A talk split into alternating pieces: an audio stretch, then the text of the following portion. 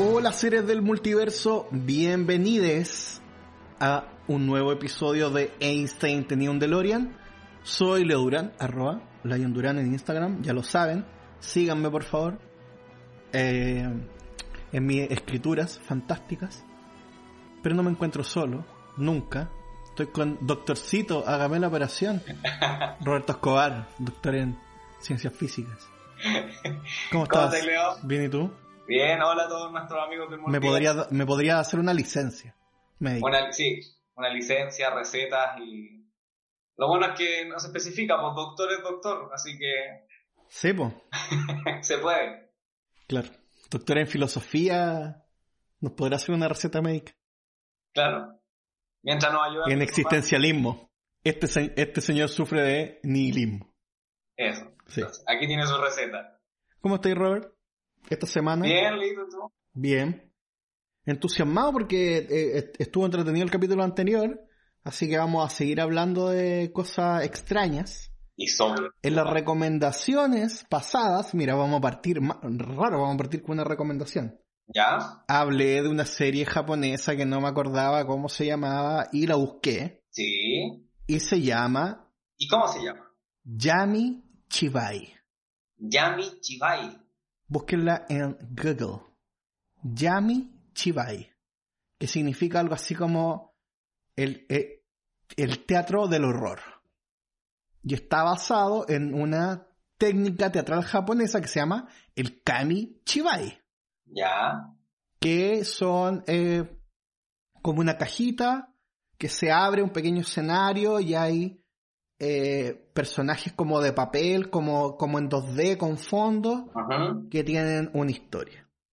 Y esta serie, eh, súper hiper recomendada al chiquillo, son capítulos cortitos, m- eh, como cortometrajes, deben durar no más de 10 minutos algunos, 7-10 minutos, y habla de seres mitológicos, de fantasmas, Oh. de, de cosas como del folclore japonés, pero también hay un terror muy urbano. tam- Por ejemplo, hay un capítulo de, de, Del Jiji. de, un, de un centro comercial, donde tú te subes al ascensor y el ascensor te lleva a un piso donde está lleno de maniquís, pero está todo oscuro.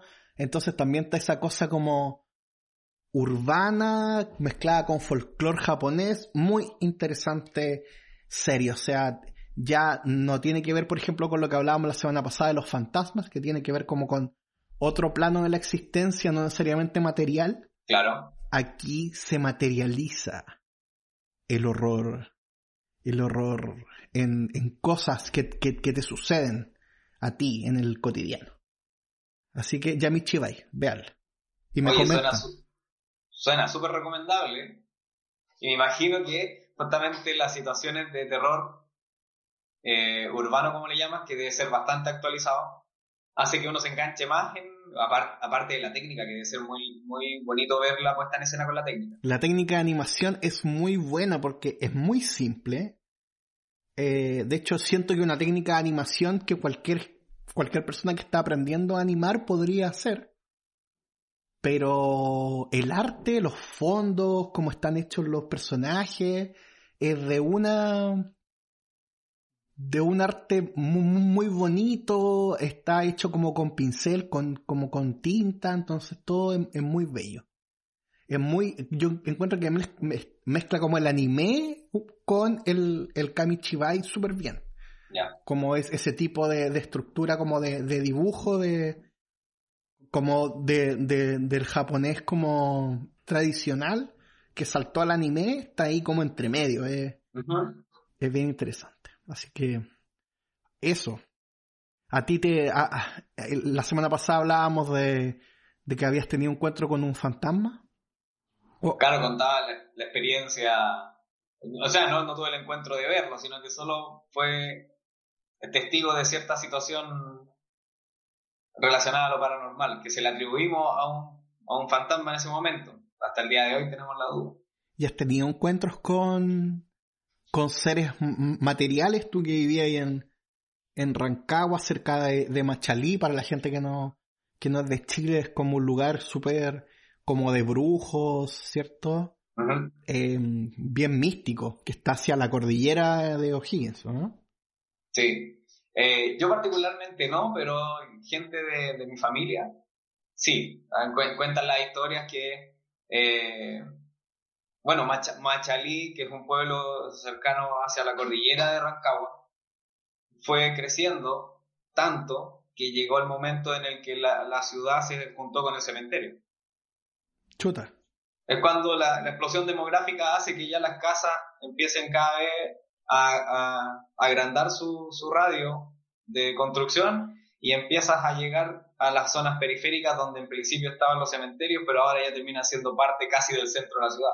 Sí, eh, aquí, aquí pasa algo muy similar en Villarrica, ¿sí? sí. Sí, sí. El cementerio está pegado, está al frente de la ciudad en Pucón. Tú entras y es como de las primeras cosas que ves. ¿Y es de esos donde se ven las lápidas así como de lejos? Sí, sí, sí, ambos. Ambos, sí, es muy, em, es un cementerio muy eh, del sur, o sea, como muy campesino, ¿no? Es como el cementerio de, de, nicho como de, de la grande urbes, como de Santiago, por ejemplo. Ah, ya, perfecto. Que son como unos, unos bloques de departamentos de muertos, acá no, pues todo como en, en el suelo. Claro. Es bien característico eso. En Chiroé igual yo me acuerdo que se da harto eso, en la orilla del, de las playas y cementerios, donde se cuentan muchas cosas. O en algún otro lugar en el costado, en los patios interiores de las iglesias. Eh, o en el costado de las iglesias también hay. Bueno, de, de hecho, eh, como te decía, en Machalí familiares vieron y fueron testigos como de gente que, que, que deambulaba por el cementerio sin ser los guardias.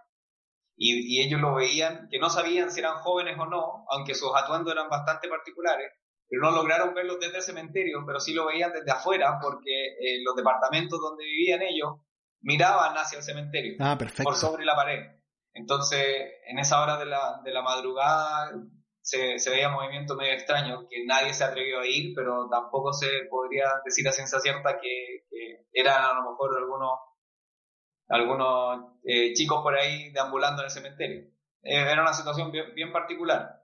Y en Rancagua, claro, ahora sí lo saco a colación, en Rancagua está la historia clásica de los, de los hermanos Lastarria, los vampiros de Rancagua. Sí, no, muy, muy conocida, eh, los hermanos Lastarre, que creo que uno fue hasta intendente de Rancagua. Sí, era gente respetada en términos políticos y sociales en Rancagua. Y cuenta la leyenda de que uno de ellos eh, era asido al vampirismo, o se le asociaba con eso. ¿Estamos hablando de qué época? ¿Principio del siglo XX? Eh, oh, tendría que buscar la ficha de muerte de, de los hermanos Lastarria. En realidad no, la tengo en memoria. Voy a buscar. Pero claro, principios del 900 de haber sido por ahí. Eh, o finales de 1800, de 1800.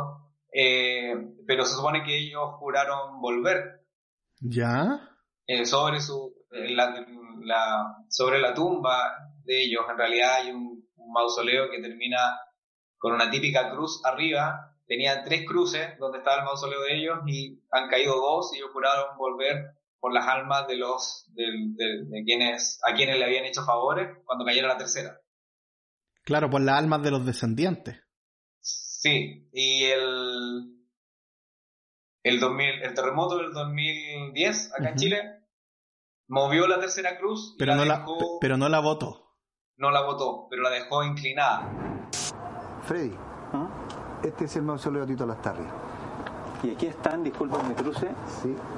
Aquí están las inscripciones y todas las peticiones de la gente. Así es. Mira, Matías. Aquí hay mucha petición de carácter sentimental. Por favor, pasemos de curso. Favores concedidos. Esta gente sabrá este componente extraño de que su petición en algún momento va a ser cobrada en vida? Uno de los componentes más asombrosos de esta leyenda cuenta que el ataúd de Tito Lastarria estaba encadenado. y, que, y que la puerta de entrada era una puerta de acero, una placa de acero. Es la que tiene actualmente.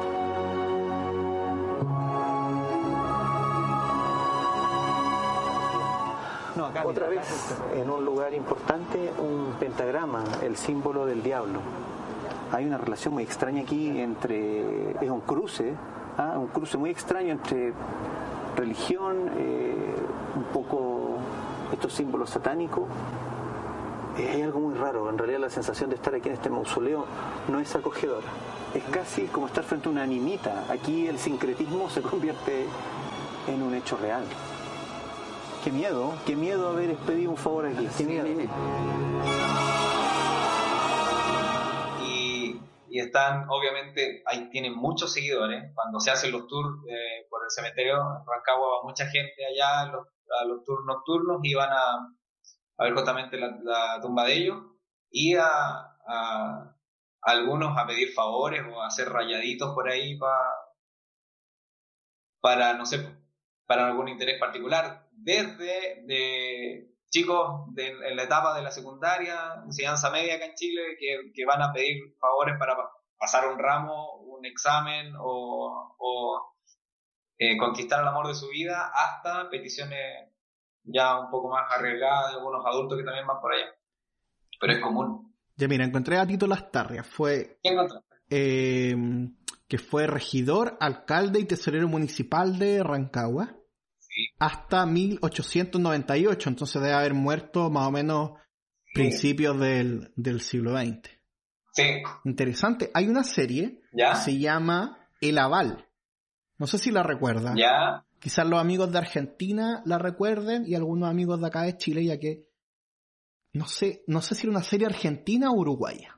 No, no estoy seguro. ya, pero que se hizo una versión acá en Chile y era muy, muy buena. Y se trataba de un... em, el nieto de una persona que hizo un pacto con el diablo. Entonces, Ah, pero eh, esa, esa fue la que dirigió Carlos Pinto, ¿no? no lo sé, no lo sé. El aval se llama. Encontré la versión argentina, se llamaba El Garante. El garante, buena, buena, sí. Y el actor que hacía del diablo ¿Ya? también hizo el diablo acá. Eso fue Ah. muy bacán. Y eh, era el, el nieto de esta persona que hizo un pacto con el diablo y que él le prometió el alma del primer nieto varón que tuviera. Entonces, el, el viejo ya había muerto, etcétera, etcétera. Habían hecho su pacto y ahora viene este, el diablo o este emisario del diablo, nunca se entiende muy bien, a cobrar el alma de esta persona. Oh, En un Santiago muy moderno, donde ya esas cosas no se, no se estilan e- esas creencias, eh, es- esos mitos populares, ¿cierto? claro, los entonces- con el diablo. venía a romper esa, esa cotidianidad santiaguina eh, con esta cosa tan rural también del pacto con el diablo, que se da mucho en, en Chile, en el sur de Argentina, bueno, en, en- en muchos lados de, de- de Latinoamérica de, de distintas formas. Igual el diablo acá en Chile es como algo más picaresco, encuentro yo, no es como algo eh, demoníaco, maligno, como si, por ejemplo, podría haber sido el Tito de las Tarrias, que es un vampiro. Claro. Igual hay miedo ahí, ¿cachai? Este diablo viene como a cobrarte porque hiciste, un, hiciste un trato, le debes, ¿cachai? Claro, le debes. Yo tengo que entregar mi alma al diablo. Exactamente. ¿Y a cambio de qué? A cambio de nada. Mi jefe cumplió, ya se lo dije. Bien. Este es eh, un asunto muy delicado, señor Sagasti. José Sagasti. José Sagasti. La verdad es que yo pienso que, que usted necesita ayuda. ¿Ayuda? No entiendo. Mire, yo conozco un psiquiatra muy bueno que estoy seguro que lo va a ayudar. Le voy a dar el número. Claro, ahora entiendo. Claro, usted es psicólogo y se cree. ¿Usted se cree que estoy loco?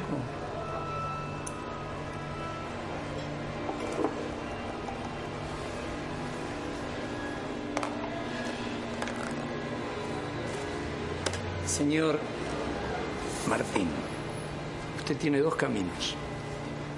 Uno firmar este viejo pergamino, no, no con tinta, por supuesto, sino con sangre. Aquí tengo este aparatito, un antiguo instrumento, le hacemos un pinchazo en el dedo, extraemos un poco de sangre y firma aquí. Ese es un camino. ¿Y el otro camino? El otro camino es que me va a obligar a poner en funcionamiento una gran maquinaria de acontecimientos no destinada Destinada a... que usted sufra como un perro atropellado por un camión.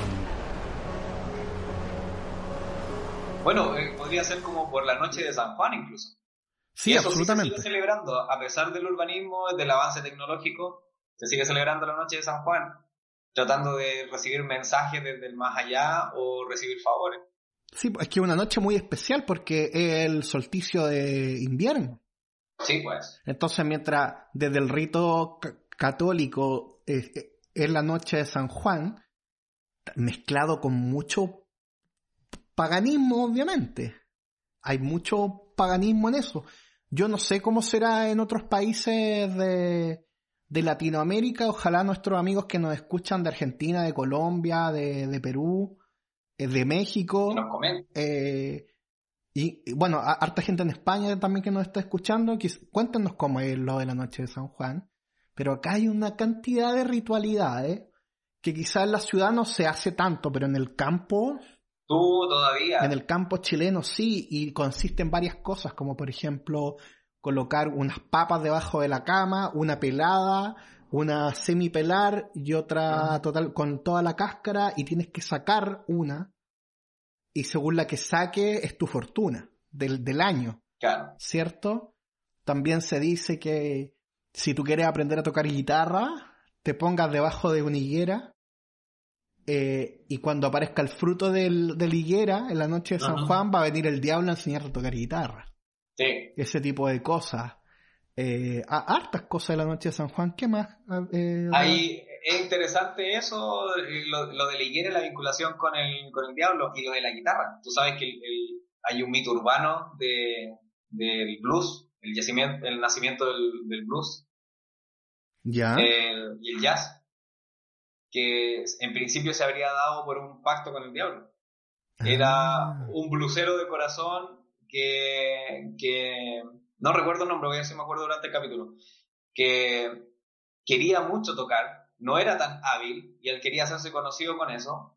Y se supone que a la salida de un, de un, de un local nocturno, eh, en un cruce de caminos, se topó con una mujer que le ofreció aprender a tocar y ser muy reconocido eh, en el ámbito. Siempre eh, él hiciera el pacto con ella, lo único que tenía que hacer era sellarlo con un beso. De hecho, esto lo tocan, incluso el tema aparece en un capítulo de Supernatural.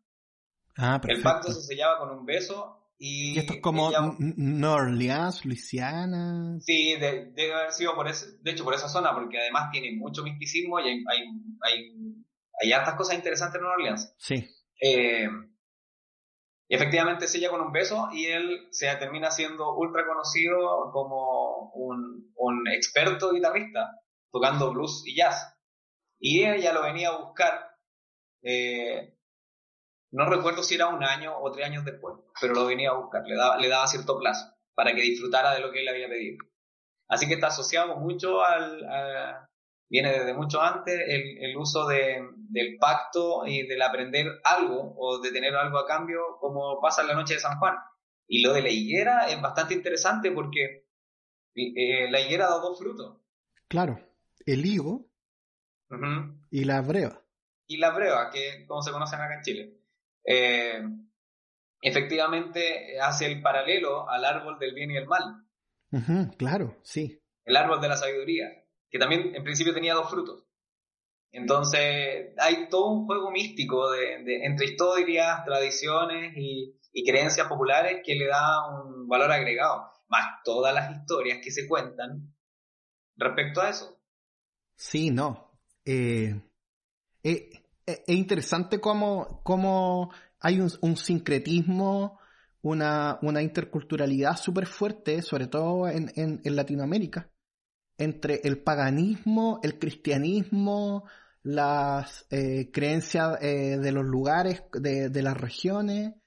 Es una ensalada de cosas muy entretenida, muy, muy interesantes de descubrir y, y de donde se pueden sacar muchas, muchas, muchas historias eh, a la gente que le, que le, gusta escribir, que le gusta el cine, eh, a realizar. Eh, les recomiendo que, que empiecen a, trabajar estos temas porque hay harto de, de, de, de donde sacar. por ejemplo, el, el, otro día conversábamos fuera de micrófono esto de que en Latinoamérica no somos una región monoteísta. Absolutamente no. Tenemos una cantidad de dioses dando vueltas. Eh, y, de personajes, eh, nuestros santos, nuestra, la, la, la, las personas a que la gente le, reza y devoción, están los seres mitológicos, el tema, por ejemplo, del litre, que también contarle a, a la gente de, de fuera de Chile, eh, el litre es un árbol que te produce como una, una picazón, como una especie de alergia, Claro, una urticaria. Una urticaria, eso, urticaria. Y que eh, la forma de que no te dé es que tú cuando pases al lado de un litre lo tienes que saludar. Oh, mira, están saliendo los monstruos acá. Está amaneciendo. sí. Eh, entonces hay un, está en esa leyenda urbana, bueno, lo comentábamos en el capítulo anterior, el tema de la llorona está en muchos lugares de Latinoamérica, eh, los camioneros que dejan agua también en la animita, en, la, carretera. Eso es, muy, es muy interesante. Hay un, hay un ser, ahora que estuviste hablando me acordé, hay un ser que es mitológico asociado a, los mapuches y a los chilotes, que es el imbunche. El imbunche, sí. Entonces, se supone que el imbunche es, es creado por brujos. Cuando alguien quiere pedirle un favor a los brujos, eh, le, se acerca a ellos y los brujos te, dan te hacen esos favores que tú requeriste, pero piden algo a cambio. Ellos piden o lo raptan o le entregas al primogénito de la familia. Y lo que, hace, lo que hacen los brujos es eh, un ritual en el que en principio toman este primogénito y le quiebran los brazos, las piernas, eh, lo tuercen un poco, le empiezan a, deformar la cabeza, le dan un aspecto grotesco y lo alimentan, en principio dice el, mito, que lo alimentan con leche, pero con leche de una gata negra. Miedito. Y con eso empieza a crecer. Y lo que hace el imbunche, y por qué los brujos lo piden a cambio, porque el, el lo que hace es, funcionar como un lacayo de ellos, protegiendo las cuevas de los brujos. Y además, eh, al ser su, su lacayo, obedece órdenes y hacen maleficios y se vengan en nombre de los grupos. Qué miedo. Me, me estaba acordando em, a principios de los 2000, mediados de los 2000, ¿Ya? había una editorial chilena de cómics que se llamaba Caleuche Comics. No sé si te acuerdas. Sí, sí me acuerdo. Y un, en una de las historias, que no me acuerdo cuál era, eran como unos superhéroes y uno de los del grupo superhéroes era un imbunche. Oh. Y era como inteligente, entonces era como bestia de los X-Men, como pero imbunche. Una, una, una, una chorrera de originalidad muy importante ahí. Pero me, estaba acordando de eso. Me acordé eh, de nuestro profesor Javier Albán. Sí, que, tenga su santo reino. Un segundo no, Alban está en, en, en, en, otro plano místico, en el nirvana. Eh, oye, ya que estamos hablando de, del imbunche, de, de Chiloé y, y esas cosas, eh, comentar también para, para la gente que, que, no sepa, eh, Chiloé es, es, una isla que está en, en el sur de Chile donde hay una cantidad de mitología, pero impresionante, una cantidad de historia, hay, eh, un archipiélago lleno de, cosas mágicas y, y, etcétera. De hecho, se habla de una sociedad secreta que regía a la isla de Chiloé en grande. durante el siglo eh, XIX, que era Ah, la mayoría eh, una sociedad secreta de brujos, que es más conocida ahora como la recta provincia. la ¿no? recta provincia. En realidad la recta provincia no es la agrupación, la recta provincia es el nombre que tiene la isla. Y, y, Claro. y la, la, la mayoría son estos brujos. Entonces ahora, quiero ser, antes de seguir con esto, hacerle un reclamo a J.K. Rowling, que está muy polémica, Ya. porque tú cachai que J.K. Rowling en pottermore.com, que sube cosas como del mundo mágico, Ya. eh, empezó a... Hay algunos artículos, eh, esto me, me- me lo puede corregir algún fan de Harry Potter después. Hay algunos artículos sobre las otras escuelas de magia que hay en el, en el mundo. Ya. Entonces, no solamente existe Hogwarts, ¿cierto? También está Dr- Dr- Drumstar en, en, en Bulgaria, creo.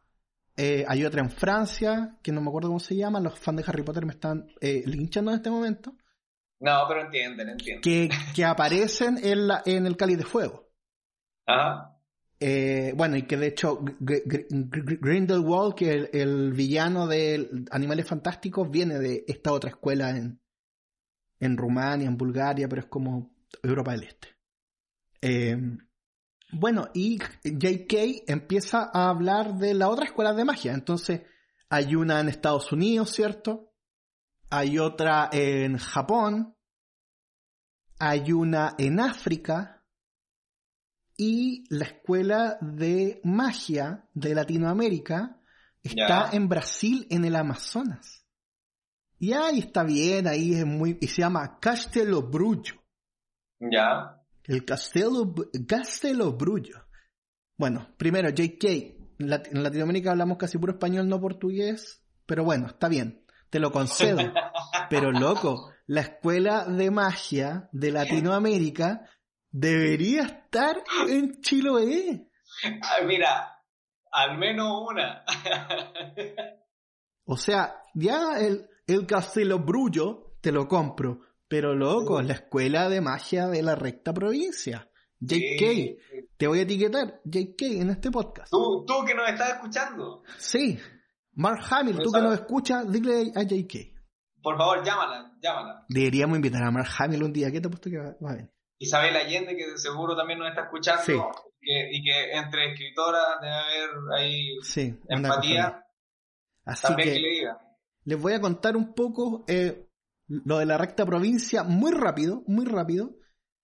Y les recomiendo un podcast que se llama La Ruta Secreta del periodista y escritor Francisco Ortega, donde hay un capítulo completo de esto de la recta provincia. Hay, hay un capítulo también que es bueno de Chile Secreto, donde hablan de, de la recta provincia, que es bastante bueno. de Ah, bueno, eso. Búsquenlo si quieren más información. Es muy interesante.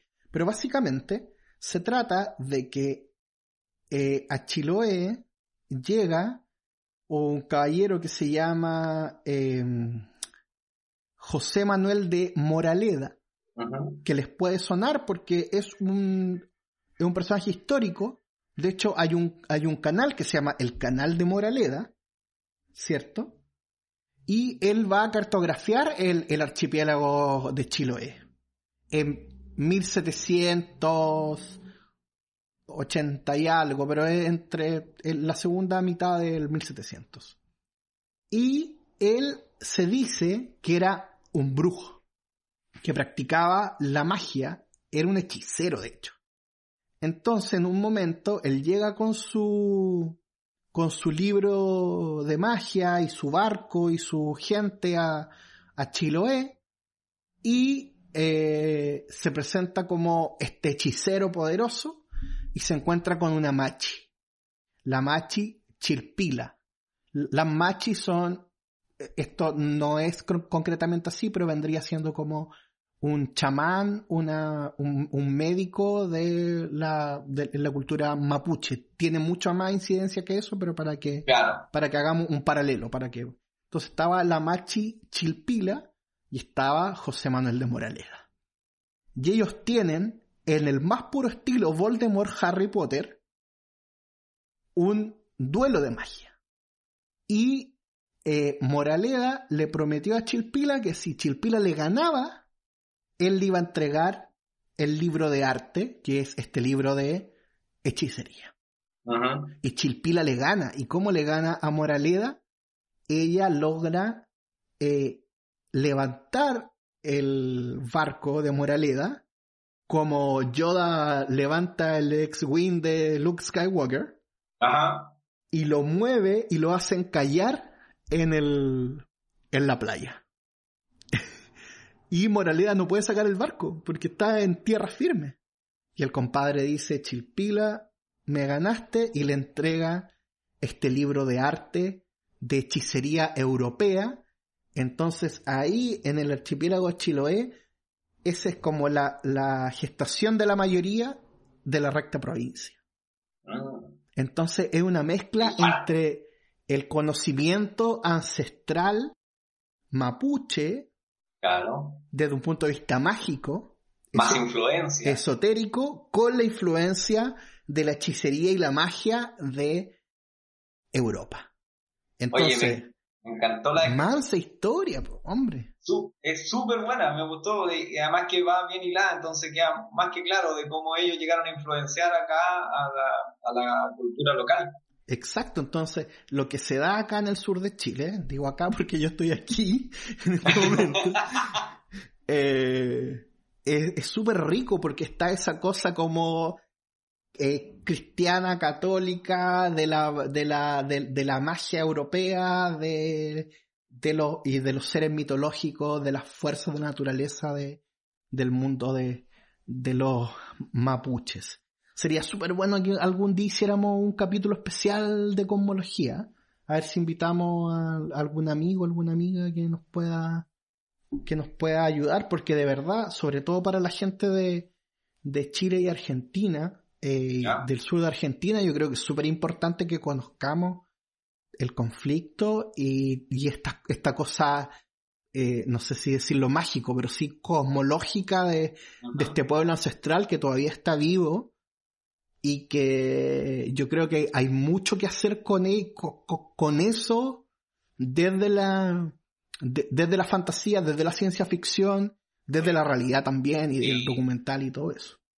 Sí, bueno, si hay un chilote en este momento, o un Escríbanos. miembro de, de, de esta recta provincia, como se le llamó, de, a posteriori, eh, escríbanos, dennos sus comentarios, No, estoy loco. vamos a hacer un programa Una vez, una vez, eh, creo que, no sé si a Baradito o a Pancho Ortega, en ¿Ya? Chiloé, alguien le entregó un papel que decía como, no te metas con la recta provincia.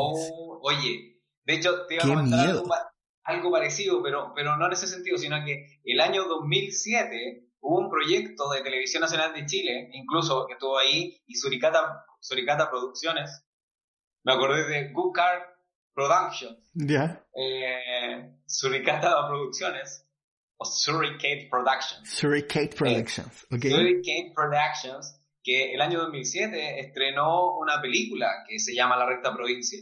De hecho, Alejandro Trejo estaba en el elenco, incluso Augusto Góngora, que bueno, hoy en día eh, está pasando por un momento de salud muy, Sí. muy complejo, pero incluso Augusto Góngora estuvo, eh, fue parte del equipo, y es una película que debe durar como, no sé, 150 minutos, una cosa como esa. No, es una miniserie. Es una miniserie. Sí. Yo, yo recuerdo que vi el completo, entonces creo que entonces vi toda la miniserie. Son como cuatro horas.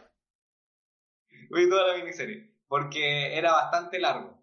Era bastante largo. Sí. Pero eh, sí recuerdo muy bien que, que. Y creo que estaba incluso Sebastián Leiseca por ahí. No, y sale la Bélgica Castro, gran actriz chilena, Oye, Ignacio, se me vino. Ignacio Agüero, eh, un eh, director de documentales chileno, también actúa. Carlos Flores, que también es un director de documentales eh, ch- eh, chileno, que en algún momento fue director de la Escuela de Cine de la Universidad de Chile. Ángel Parra, el hijo de Violeta Parra, varias no gente aparece en la recta provincia. Sí, una miniserie de TVN, de Televisión Nacional de Chile. Dirigida por Raúl Ruiz. Exacto, dirigida por Raúl Ruiz. Sí, que ese es un nombre más conocido para la gente de fuera de Sí. Chile. Sí, Así es. así No, que, oye, lo de la recta provincia es, es muy interesante. No, es no que- buenísimo. no quiero que nos explayemos demasiado en esto porque no es, el te- no, no- es nuestro tema. Pero si hay otros podcasts que sí, les recomiendo eh, ir, ir, ir por ese lado también. Se comió todo lo que le dimos, comió con apetito y le pasó el pan a los platos. Oiga, perdone la indiscreción. ¿Cómo están muertos? Debe ser terrible, me parece. No, mi hermano. Ni tanto ni tan poco. Aburrido, sí. Relajante, algo. Es como andar con el cuerpo cortado y con ganas de meterle algo al buche. Y con más ganas de pegarle entre pera y bigote. O sea que es terrible. Se pierde el embiste considerando, eso sí. El déjeme pensarlo no existe. El de aquí en adelante, ni hablemos. El dormir a sus horas, visto que no se duerme ni hay horas. Bueno, en realidad se, podría decir que no existe. Es ni aquí ni allá. Si no fuera por los turistas, yo diría que no existe. ¿Qué turista? Unos giles que caminan reculando. Debe ser terrible. Es mejor estar vivo. Por la luz esa. La luz, ¿ah? La mental luz. Ya me tienen bien contento con la luz esa. Y dale con preguntar. ¿Qué hiciste el lunes 4 de enero? ¿En qué pensaste el lunes 6 de enero a las 3.18? Y yo qué sé lo que hice en la vida. Si ni siquiera sé lo que fue la vida mía. De lo que me acuerdo a veces de la canción. Ay, ay, ay. Estuvimos cantando la yayay hasta que comenzó a clarear. Allí se paró.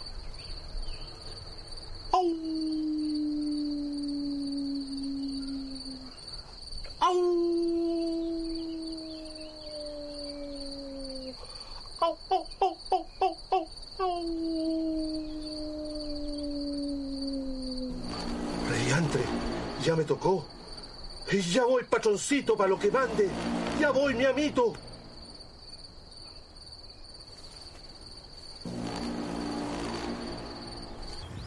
Después se fue por un camino de tierra.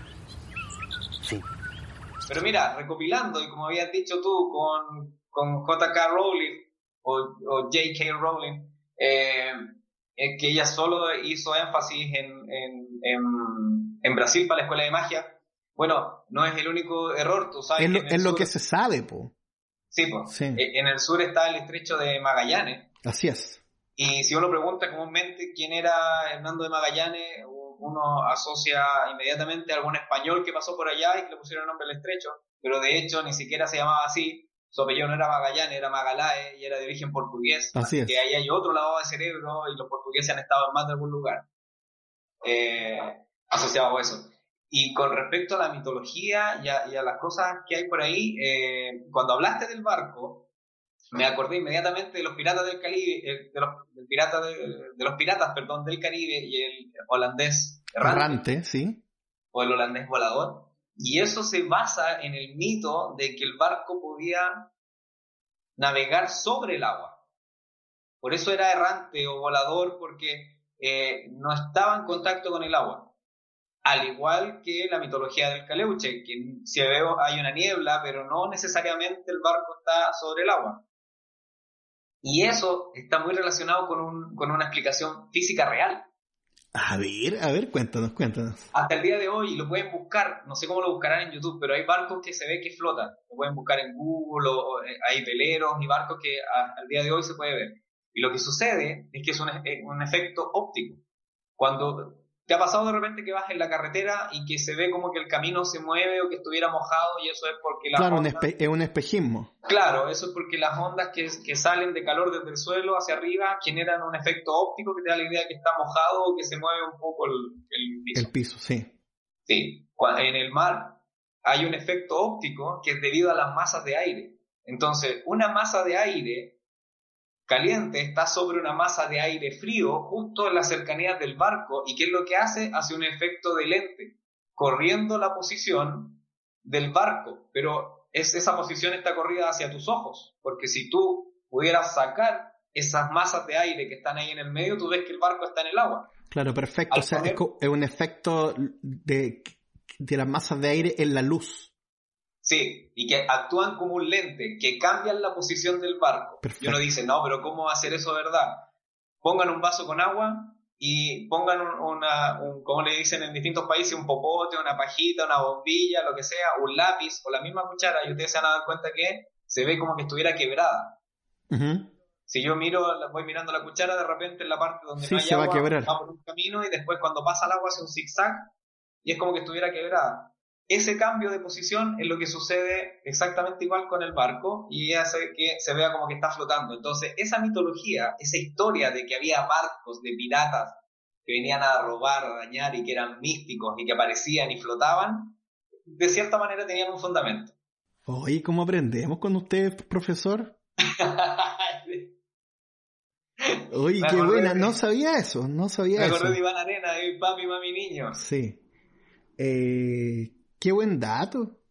Sí, es un efecto óptico y se puede googlear, lo pueden ver, está de haber videos en YouTube. ¿Y cómo lo googleáis? Efecto óptico.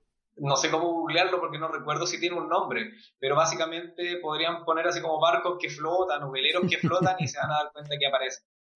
Mira, ya que estaba hablando del caleuche. Oh, el caleuche. El caleuche, también hay que explicar todo esto porque yo sé que hay gente de hartos lados que no escucha. El caleuche es como el holandés errante del sur de Chile.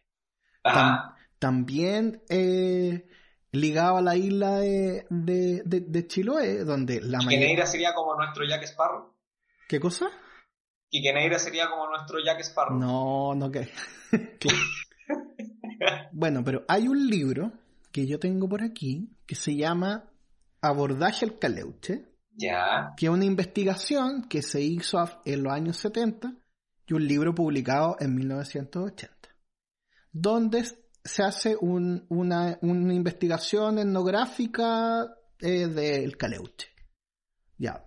Básicamente el Caleuche es un barco fantasma que deambula por las costas de la isla de Chiloé y eh, se lleva gente. Si tú lo ves, te lleva eh, y formas parte de su, de, su tripulación.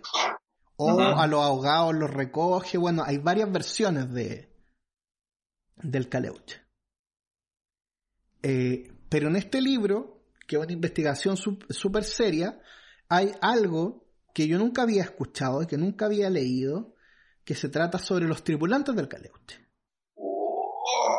te iba a hablar de eso, de la pincoya, de hecho. Los tripulantes del Caleuche, dice este libro, que de hecho lo tengo ahí encima, pero no, no alcanzo a ver el nombre del, autor, lo, voy a decir después. Eh, habla el autor de que los tripulantes del Caleuche son altos, blancos, rubios, de aspecto nórdico. ¿Isla Friendship? Isla Friendship. Isla Friendship. Oh. Te estoy hablando de un libro de 1980 basado y escrito a través de relatos orales e investigación de la misma gente de Chiloé y donde hablan de que los tripulantes de, eh, del Caleuche serían de aspecto muy nórdico. Y se junta este mito eh, de, del sur de Chile, de no sé, que debe tener 300 años, 400 años, no saber tú cuánto, eh, que tiene que ver con la colonización de la isla, de la llegada de barcos, con este neofolclore, no sé si es una palabra correcta para definir esto. Pero acuñémosla nosotros. Sí, pero este, esta historia folclórica pasa a, a ligarse con el neofolclore que comienza en la década de los 60 sobre extraterrestres y, otros tipos de seres que vienen a dar explicación de estas cosas que no logramos entender. Y está lo de la isla Friendship, también en el archipiélago de Chiloé. También lo pueden buscar en, YouTube. Hay un programa de los 90 también de televisión nacional que se llama OVNI, que tiene dos capítulos sobre Isla Friendship. Por favor, para la gente que le encanta esto de los ovnis, por favor, véanlo. O sea, eh, los gringos no, no tienen el monopolio de estas cosas. Para nada. Acá en Latinoamérica tenemos mucho, mucho que sacarle el jugo. Y ya nos dimos cuenta con el coronavirus que los gringos nos salvan el mundo. No, sí, ellos quieren hacerlo, pero no, no han venido a salvar el mundo. Toda la cultura de películas de Hollywood está equivocada. Entonces, la isla Friendship, también para hablarlo muy así eh, eh, rápido, voy a colocar un, audio de OVNI después de esto. Es una isla que se encuentra en el, archipiélago de Chiloé, donde, eh, que está oculta y donde habitarían seres, no sé si extraterrestres, pero una especie como de mormones del espacio. que tienen un acento extraño, que viajan a la isla de Chiloé y que tienen una alta tecnología y podrían llegar a curar el cáncer y, todas esas cosas y que durante el, finales de la década de los 80 y principios de la década del 90 tuvieron contacto con radioaficionados en distintos lugares de, del país.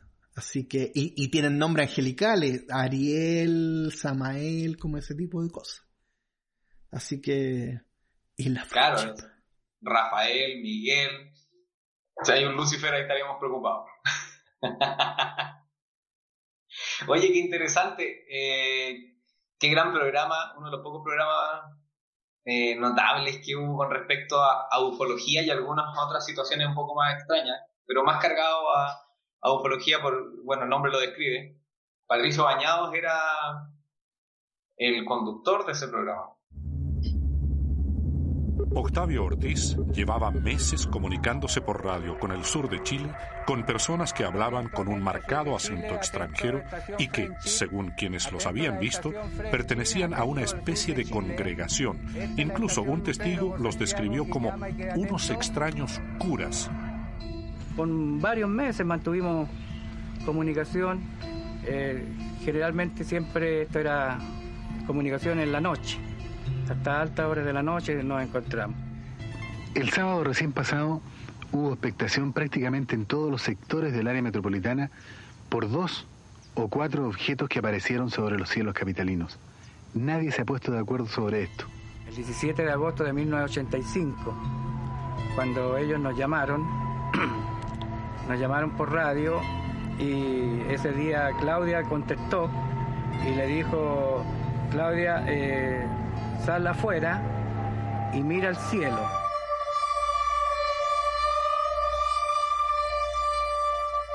Y bueno, tú sabes que hay un cassette que se grabó con esa, con, esa conversación que tuvimos esa vez. Y, bueno, nos, dijo cosas que, eh, movimientos que hacía la nave.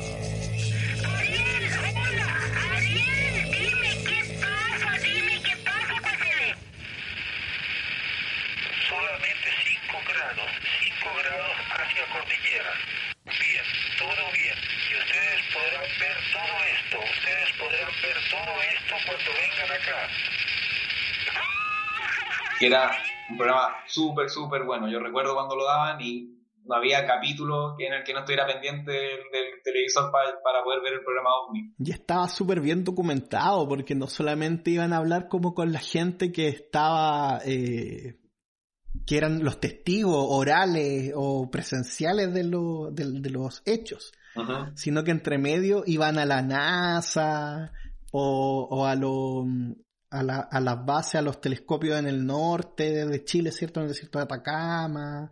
Claro, iban a, a, Paranal. A Paranal, exacto. Hablaban, con, hablaban con astrónomos, con astrofísicos, entonces estaba toda esta cosa como de la leyenda urbana, ¿cierto? Sí. Eh, de este neofolclore de, de, del extraterrestre con estas otras cosas como muy científicas. Y era, era súper, era muy buen programa, así que veanlo creo que están las dos temporadas en YouTube, en el, en el canal de YouTube de Televisión Nacional de Chile. Así que la gente que de fuera de Chile y los chilenos también, véanla, porque es muy buena. Y podemos comentar ya cuando hagamos la, que nuestros capítulos de extraterrestres que se vendrán en la segunda temporada, yo creo. eh, ahí vamos a hablar harto de extraterrestre y de cosas que, puta, aquí en, en Chile pasan, pero todos los días. Hay Eh, muchos avistamientos constantemente y, y no solo con los archivos que liberó Estados Unidos después de, de que abrieron los eh, estos documentos que tenían secretos que estaban bajo la mano del, del- creo que era de, de- del Pentágono o de la CIA, no recuerdo, donde estaban los registros de eh, avistamientos extraterrestres, los que había tenido la Marina, la Fuerza Aérea. Pero eran pruebas eh, de aviones experimentales, en general. En principio sí, Sí. En principio sí, pero también queda el, el, el guiño por ahí, Sí. si, si en realidad será algo vinculado a tecnología que sí estuvo en contacto con nosotros en algún momento. De que hasta el día de hoy no hay explicación para tanto avance en tan poco tiempo. Bueno, eso sería interesante hablar un día también sobre qué, qué onda el siglo XX. El siglo Sí. XX es una, es una locura, es una locura. O sea, pasamos de, de, de ser una sociedad agrícola, comercial, a una sociedad tecnológica. O sea, en 200 años pasar de cartas, de tinta al telégrafo, al teléfono, al ferrocarril, a esto, a Skype, ¿cachai? A- al, al 5G, a la Estación Espacial Internacional. Eh, y eso también fue modificando mucho nuestra forma de, de- de ver el mundo y la mitología, por ejemplo. No sé si, si- si lo, si lo habíamos comentado antes, pero por ejemplo, eh, Tolkien, ah, volvemos a Tolkien siempre. Siempre, siempre volvemos a Tolkien, Siempre volvemos a Tolkien. a Tolkien, Gaiman o, o Stephen King. Sí. La Tierra Media es efectivamente el planeta Tierra. En una época anterior a el Jardín del Edén. Una, una cosa así. Entonces, ¿cuál es la explicación que tiene eh, Tolkien con respecto a por qué ahora no hay elfos, por ejemplo? Pero sí hay seres humanos. Porque Ilúvatar crea a los elfos y a los seres humanos de forma distinta, tienen naturalezas distintas. ¿Y cuál es, la, diferencia entre los elfos y los seres humanos más abismal? El tema de su alma. ¿Cachai? Entonces, los hombres, la humanidad, los hombres y mujeres de la Tierra Media, son mortales, pero tienen un alma inmortal. Ya, perfecto. Y los elfos son, comillas, inmortales, porque pueden vivir muchos milenios, pero su alma es mortal. Entonces de a poco van, van, van desapareciendo. ¿Y qué ocurre? Que cuando termina la tercera edad y está como este ribot del mundo, y parte el mundo como del, del Antiguo Testamento, luego de la Tierra Media, eh, los hombres, la humanidad, los hombres y mujeres, dejan de creer en los elfos. Entonces los elfos existen en la medida que haya conciencia de su existencia. ¿Cachai? Ya, perfecto. Entonces, ¿qué es lo que ocurre? Ocurre que los elfos, como ya no hay tanta conciencia de su existencia, se ven reducidos en su esencia. Entonces, claro, pues los elfos de la Tierra Media, ¿cómo son? Altos, rubios, Claro, son pelo largo, eh, eh, fuertes, rápidos, con una vista privilegiada, un oído privilegiado, con una tecnología también distinta a la de los demás seres de la Tierra Media, que para algunos otros seres es magia, pero para ellos es tecnología. ¿Y, y qué ocurre? Que ahora que nosotros vemos duendes, vemos hadas, todas esas cosas, en Sí. realidad son la misma raza de los elfos, pero reducida en esencia. Porque hemos dejado de, de, de que estén en nuestro inconsciente. Entonces también un poco lo que pasa en el siglo XX, siento, con esta irrupción de, de, de la tecnología, bueno, ya, ya partiendo desde la, desde la revolución industrial y el, el renacimiento también, yo creo que Mary Shelley y su, su Frankenstein son pioneros con respecto a ese cambio de, de- de- de paradigma ahí, ahí ocurre algo muy interesante porque eh, tú, eh, tú cachai que Mary Chili escribe las primeras páginas de Frankenstein como en un carrete. ¿Ya? Donde está con Lord Byron, con su esposo y con el doctor Polimiri, parece. Eh, ah, estoy casi seguro que se llama así. Eh, y, lo, y, todo, y todos como que empiezan a escribir eh, historias de, de terror. El, el, doctor Polidori, que era el doctor de, de Lord Byron. ¿Ya? Y de, de todos los relatos que, que, salen de ese, de ese carrete, Mary termina Frankenstein y el doctor Polidori termina El vampiro. Oye, los carretes productivos de... Es un relato corto, es un relato corto eh, de vampiro, de, como de un vampiro emocional, muy basado en Lord Byron, porque Polidori era amigo de Lord Byron, pero lo odiaba. Eso cuenta las malas lenguas. Ya. Es interesante eso, porque por un lado, Polidori hace este vampiro, se lo recomiendo mucho, chiquillos, por favor, léanlo. Lo pueden encontrar en PDF en cualquier lugar del universo. Eh, escribe una, un, un, relato de vampiros muy vampiresco. Muy, muy eh, eh, europeo, de principio, muy, muy republicano también. No, no, no, sé cómo decirlo, como de, este, de esta Europa burguesa. Muy burgués. ¿Ya? pero que tiene estos tintes de el vampiro errante, viajero, que tiene un acompañante, ¿cierto? etcétera, etcétera, y que está totalmente ligado con esta visión mitológica medieval de lo que el, el vampirismo o, o, o lo, los seres mágicos. Y por otro lado, Mary Shelley hace Frankenstein desde una posición más científica, sobre una reflexión sobre el hombre, sobre la creación del hombre, de, de la humanidad, por sobre eh, eh, como este, esta, esta ilustración, este positivismo que iba a dar, eh, que iba a resultar en, en, la modernidad, en la revolución industrial y todo claro. eso. Básicamente la trascendencia de la humanidad encarnada en, en el claro. monstruo de, de Frankenstein. Y esta cosa como de ser Dios, ¿cierto? Y todo eso.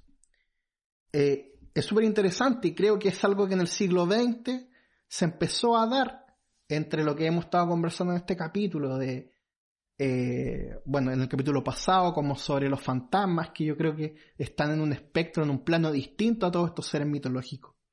Y cómo se van cruzando toda esta cosa mitológica con el neofolclore de la ciencia ficción, de la era nuclear, de la Guerra Fría, de la carrera espacial, ¿cierto?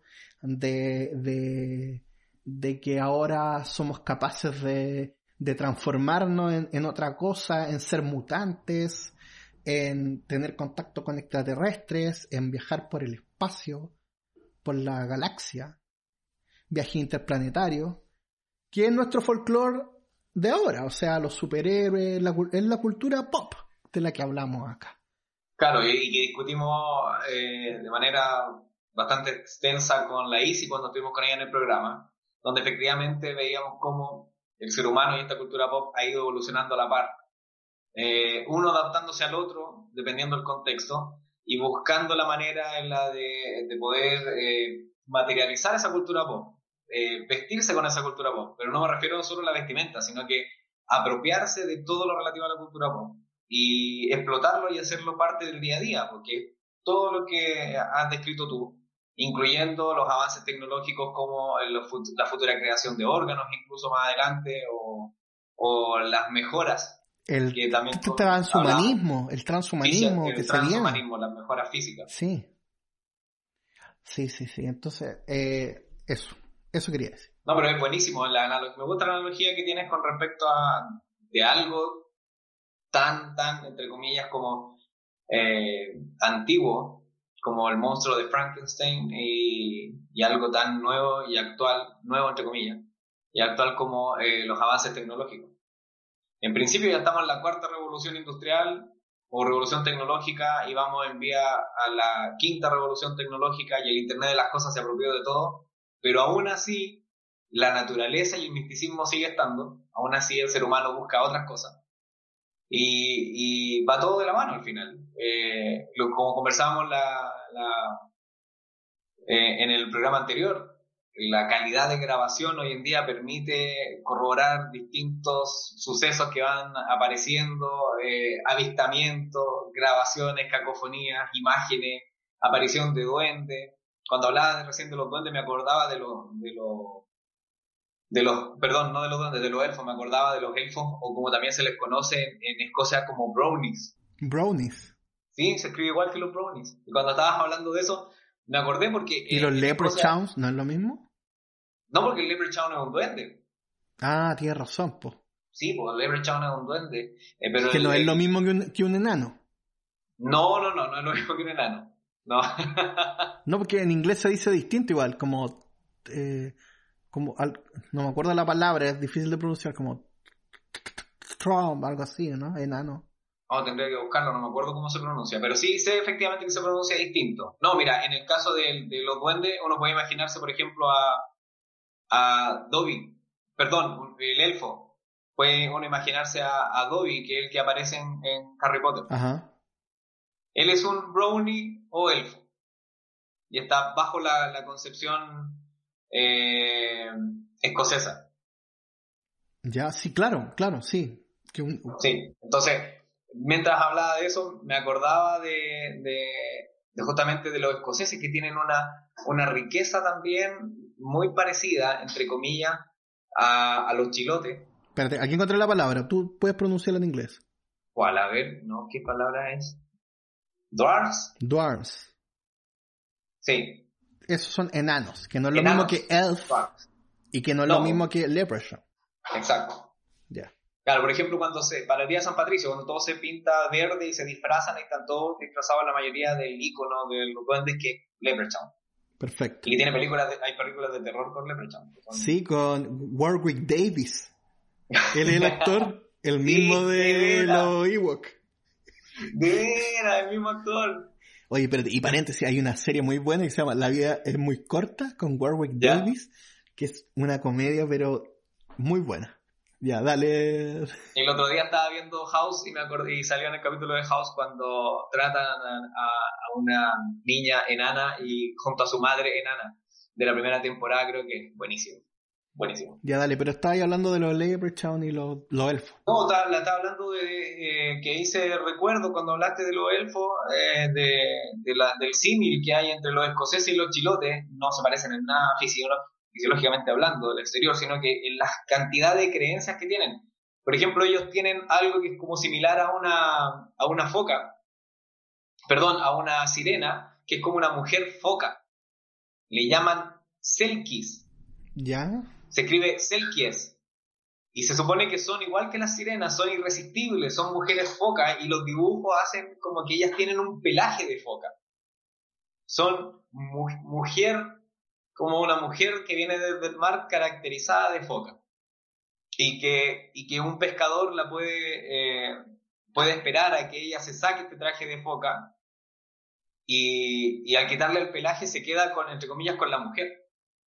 Incluso cuenta la leyenda de que si un pescador logra quedarse con una mujer selkie eh, y esconde o destruye su traje de foca, por así decirlo, ella podría eh, engendrar hijos con él, pero esos hijos van a ser deformes, con, eh, con las manos eh, palmípedas, sí. con estas aletas natatorias como las que tienen los patos, y, y, ella nunca va a ser feliz porque siempre va a querer volver al agua. Sería como un, un hombre ornitorrinco.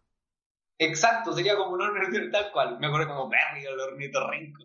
Eh, sería como un, hombre ornitorrinco, un bebé ornitorrinco. Y ella, ella no va a ser feliz. Jamás, y siempre va a estar buscando su manera de volver al agua, pero si no tiene su traje o su ropa de foca no puede volver. Entonces es como una mezcla entre una, una sirena y una llorona. Mm, perfecto, perfecto, perfecto. Pero eso también está incluido en la mitología de los escoceses. Entonces hay, hay ya hace el cruce con la pincoya en Chile. Exacto, porque la pincoya supone que una mujer que también viene del mar, pero ella no ocupa ningún traje, pero una mujer que viene del mar y que lo que hace es ayudar a los pescadores o a los navegantes perdidos y aquellos que mueren o se pierden definitivamente ya los, los toma, los recolecta y los lleva al caleuche. Y en el caleuche es donde están los brujos y donde están estos seres que de aspecto nórdico, como nuestros mormones de la brujería. Los mormones espaciales. Los mormones espaciales, que eh, no se sabe qué pasa con ellos, pero eh, estas personas que están muertas, llevadas al Caleuche, eh, resucitan, reviven. Entonces ahí de nuevo nos vamos al holandés errante, que por el robo del tesoro, ellos terminan condenados al barco y estando muertos, se mantienen ahí vivos. O David Jones, Claro, como David Jones, exacto. Claro, que se hicieron conocidos a través de historias, a través de los Piratas del Caribe, pero son historias que están de alguna manera vinculadas con la mitología. Así que es bastante atractivo todo este mundo mitológico. Oye, mira, está, estoy viendo eh, aquí mi apunte y la pincoya es un ser del mar en Chiloé, pero además en Chiloé, aparte de la pincoya, hay sirenas. Mira. Que serían como una mezcla entre las sirenas europeas, como lo que describía ahora de Escocia. De las Selkis, la mujer foca o algo así. Y unos seres que se llaman Zumpal, que son pertenecientes a la mitología mapuche, y que se relacionan con el agua.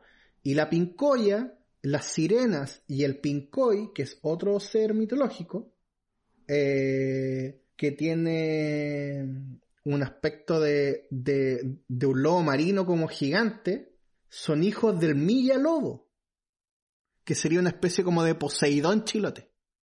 Mm, entiendo, ya. Y el Milla Lobo es mitad, eh, porque lo, eh, Poseidón, la sirena, está todo relacionado como con los peces.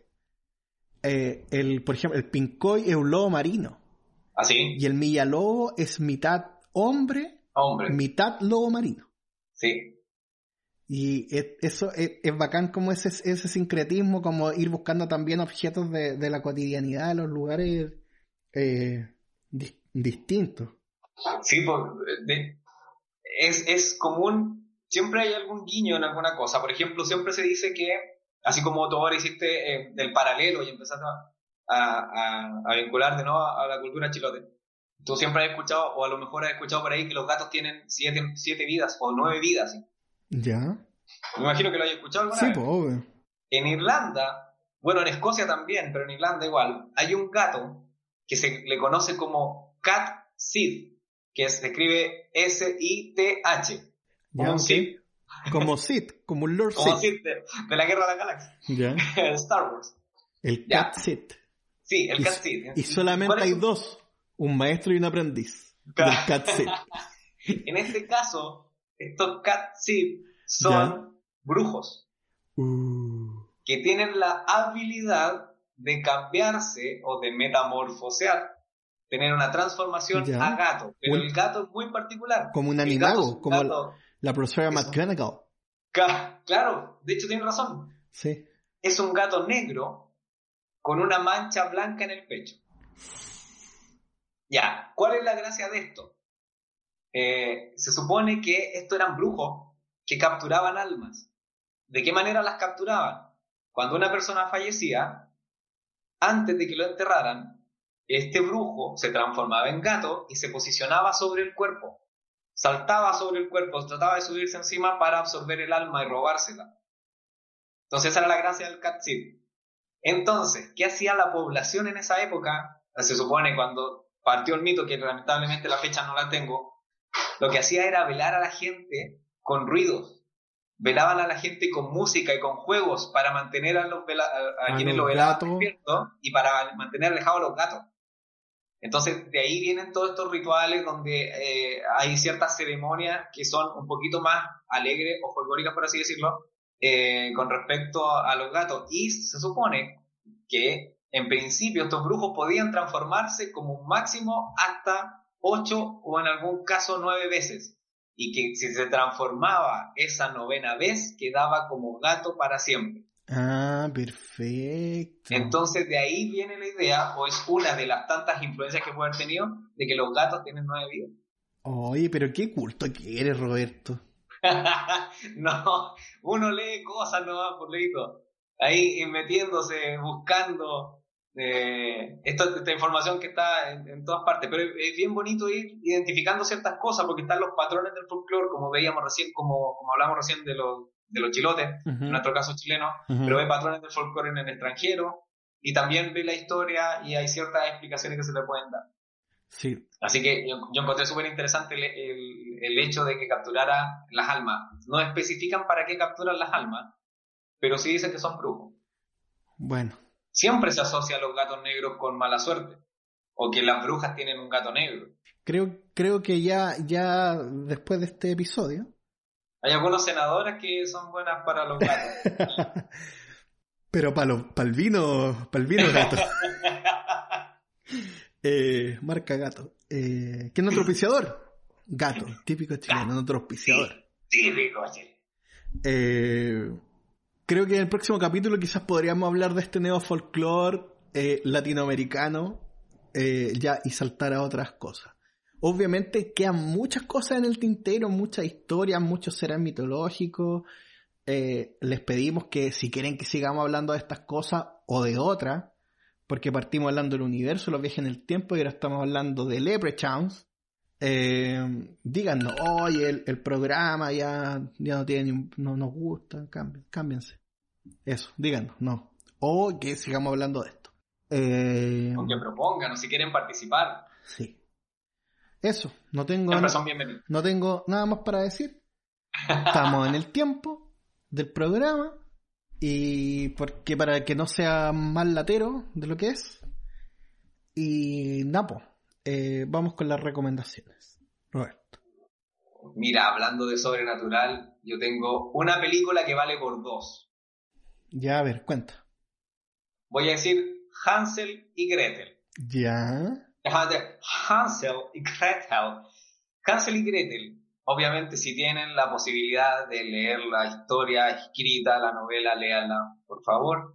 Pero si no, ya que estamos en un mundo un poquito más digital y que en estos días de pandemia a veces sale más fácil buscar la película, hay dos películas. Una que se llama Hansel y Gretel, Cazadores de Brujas, que es del año 2013 y donde Hawkeye de, de Avengers eh, es, Hansel. es parte del, del elenco, Jeremy Renner eh, está ahí en el medio. Son como unos Van Helsing, Hansel y Gretel. Sí, estos hermanos cazadores de brujas. Y es una película bastante entretenida, no va a ser la mejor película de todos los tiempos, pero esas películas de sábado o domingo en la tarde para pasar el rato, ver brujas, historias, acción, es bastante eh, lúdica en ese sentido, tiene, tiene mucho movimiento. Pero hay otra versión de este año, que también se llama, se llama solo Hansel Gretel, es del 2020, yo la vi también, es una película que está ambientada en Baviera a principios del siglo Eh, y Hansel y Gretel, eh, al contrario de la película que les acabo de decir, eh, estos Hansel y Gretel son chicos, son pequeños. Ella tiene 13 y él tiene 9 años. Y son sumamente pobres. Y tienen una historia de vida muy, muy distinta a la otra película que es un poco más fantástica y mucho más de ciencia ficción. Eh, es una película rápida, tiene un final bien, bien extraño, pero es rápida y ligera de llevar, así que también se la recomiendo. Hansel y Gretel, en sus dos versiones, creo que es una muy buena película. Eh, también quiero recomendarle otra del año 1998 eh, que se llama Más allá de los sueños. Una película vinculada a la muerte. Qué buena película. Qué buena película. Es una película muy linda, muy, muy. Actúa Patch Adams. actúa Robin Williams ahí en la película del protagonista. Es una muy, muy linda historia, triste, obviamente, pero con un desenlace mucho más, mucho más lindo y. no conté el final, po. No, pero que tengo que decir que es triste. Ya no es spoiler, pasaron 20 años, como 15. Eh, y que propone la idea de muchas maneras de vivir más allá de la vida. Así que... Muy interesante, muy interesante. Sí. Cómo plantea eso. Sí, la puesta en escena es maravillosa. Ya hay, hay, hay una alegoría súper interesante como al mito griego del, de Caronte y el infierno de Dante. Sí. O sea, eh, es muy, muy, muy, muy buena eso. Eso quería recomendarle, Leito. No sé qué, qué, quieres recomendar tú. No, creo que eh, volver a, reiterarles que vean Yami Chibai.